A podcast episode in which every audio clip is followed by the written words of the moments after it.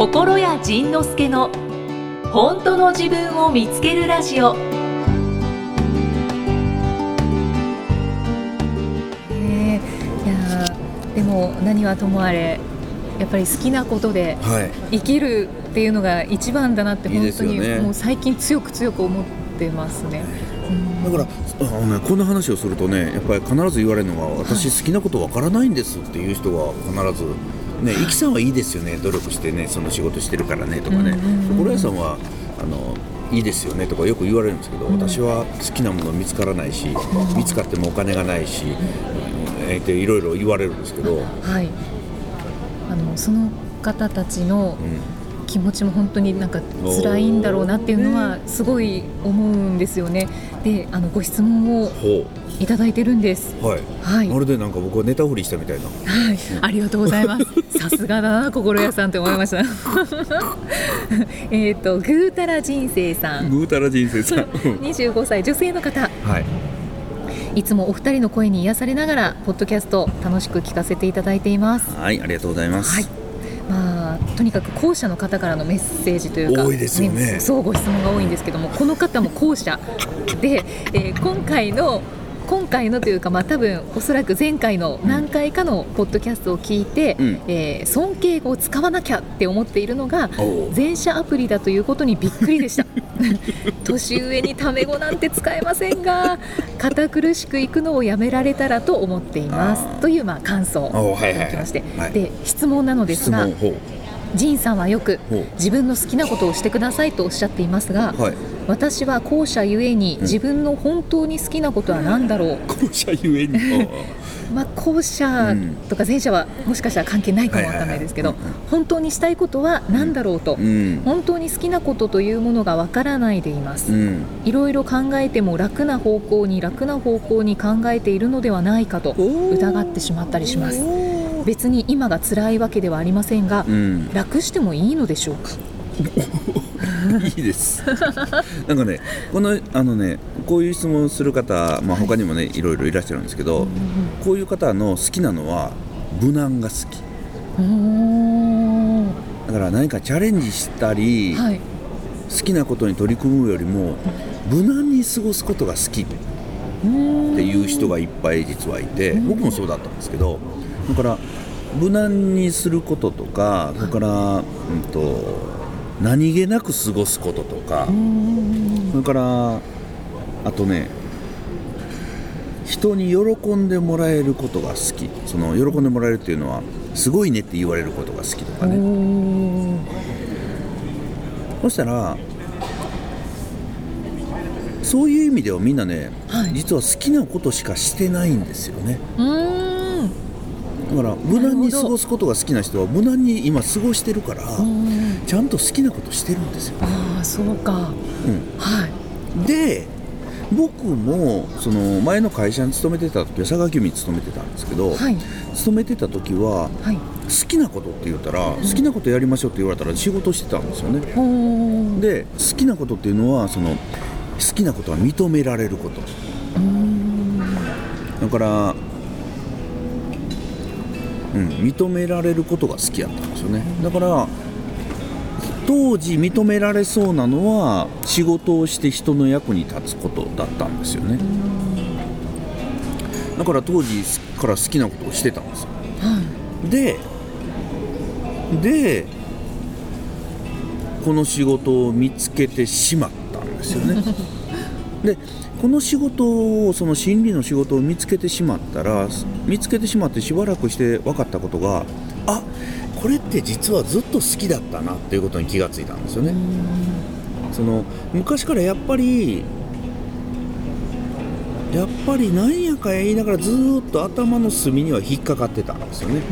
でも引っかかってたけれどその当時はビジネスマンだったんでそんなこと言ってる場合じゃないとかだからそんなこと言ってるやつはダメだとかなんかどっかでね好きなのに否定して好きじゃないことにしてで例えば男の子やったら、えー時計が好きとかだからバイクが好きとかキャンプが好きとかだからサーフィンが好きとかなんかそういう男の子ど独特の、独特っていうか男の子の好きそうなものが好きって言ってる方がかっこいい的な。あなんかそんなこと思ってたんですけど僕ねそういうの全然興味がなくて。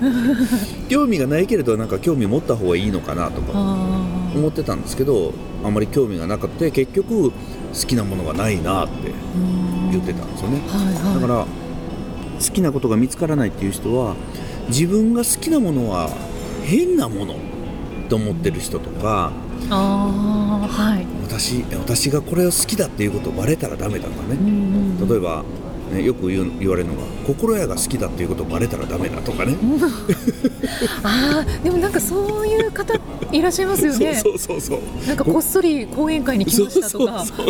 なんでこっそりなんだろうって思うんですけど。そうだから自分が好きなことがあるのにそれをね好きだと認めてない人が実は結構いて。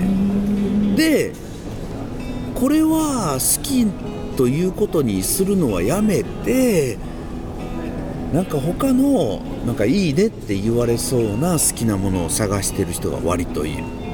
あーあでもそうですね。私もあ私もというか私あの電車が好きなんですけど、はい、おおおおうんうんカミングアウト。うんおおね。あの鉄子なんです私。何鉄乗り鉄。乗り鉄、はい。あそうなのね。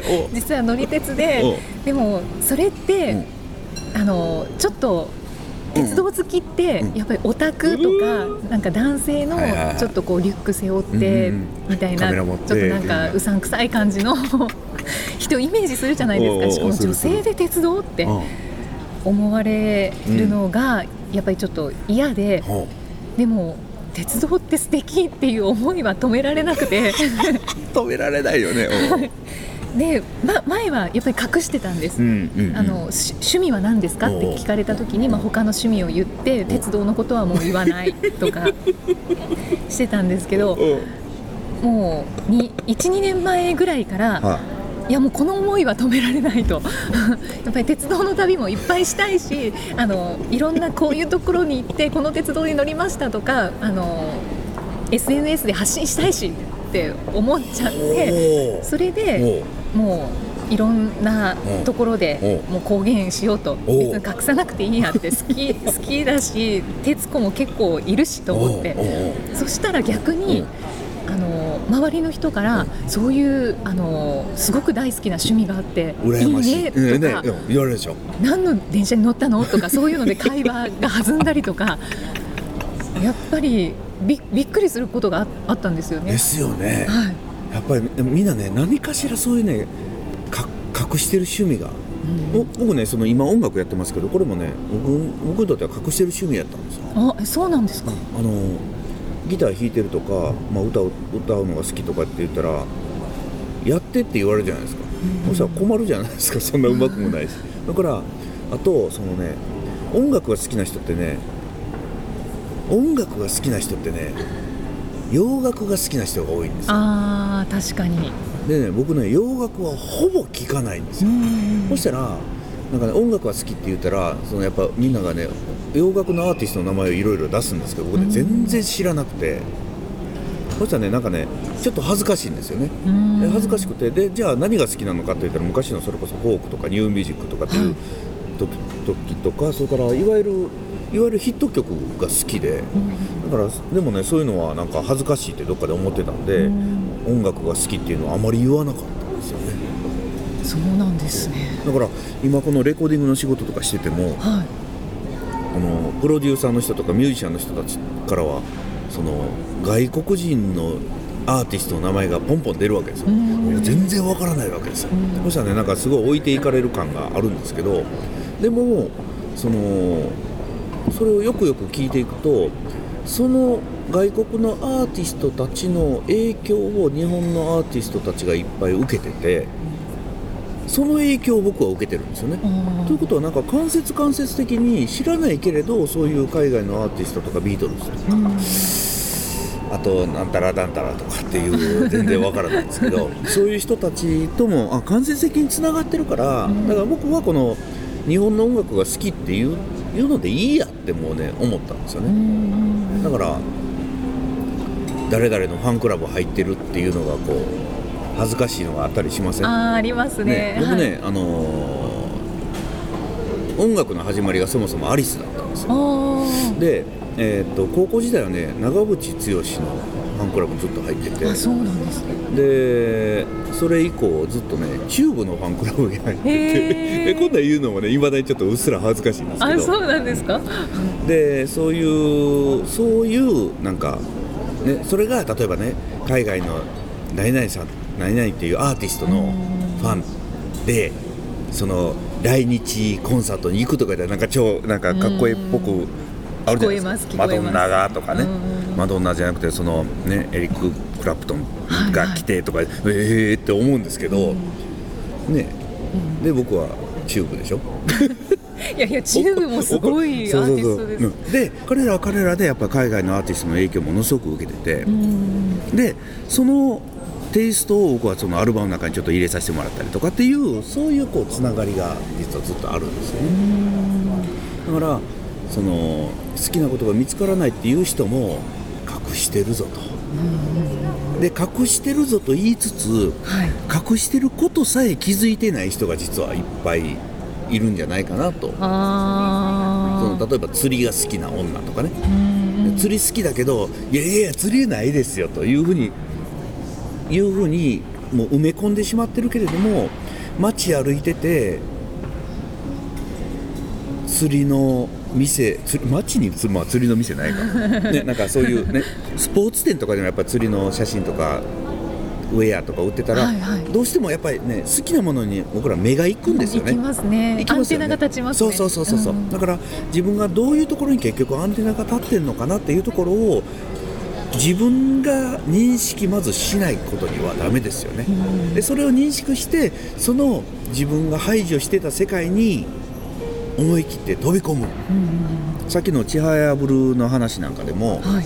カルタなんてなんだって言ってバカにされてた人たちが熱くそのカルタについて語ってるものすごい楽しい物語なんですよね。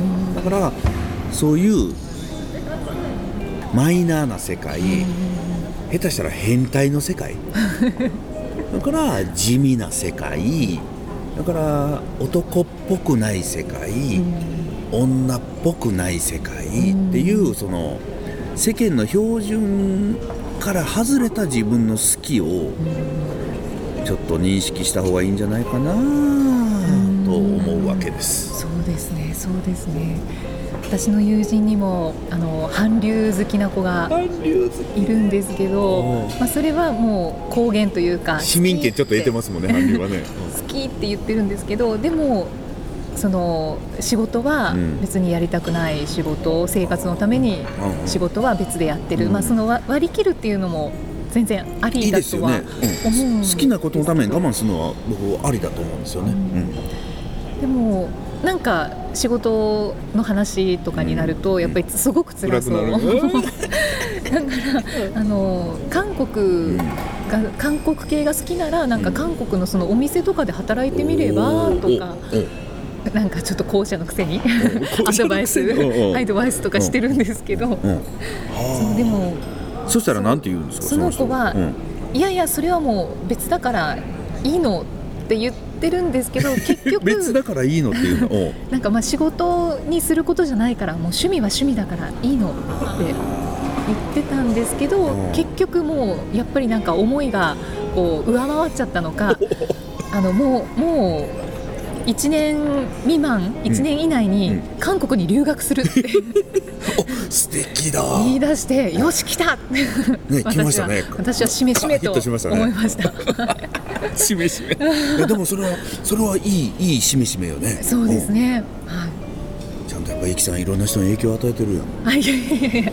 まあちょっとおせっかいというか、ちょっとこうねううざいって思われるかもしれないですけど、ねそうあ。ほっといてよって思う方もいねるかも思う人もいますよね、はい。でもその人は結果的にはそのイキさんの猛プッシュでそうやって自分の好きなところに突き進む勇気を得たんやろあそうですね。それはプッシュしてよかったいい話だよね。はい。まあまあねそういううざがる人も必ずいますもんね。うん。ほっといてよってね。そうなんです。そうかじゃあアンテナ立育てていきたいですね。う。ん、もうあなたはきっと変態的なことが好きな人ですこの人。ぐうたら人生そうそうそうそう。いやもうね僕もぐうたらするのも趣味ですからねもう。だから僕時間見つけては今はその電子書籍で、iPad でちはやぶるばっかり読んで すごいハマってますね。すごいハマっててマイブームだ。次回はどんな気づきのお話が出てくるのか。お楽しみに。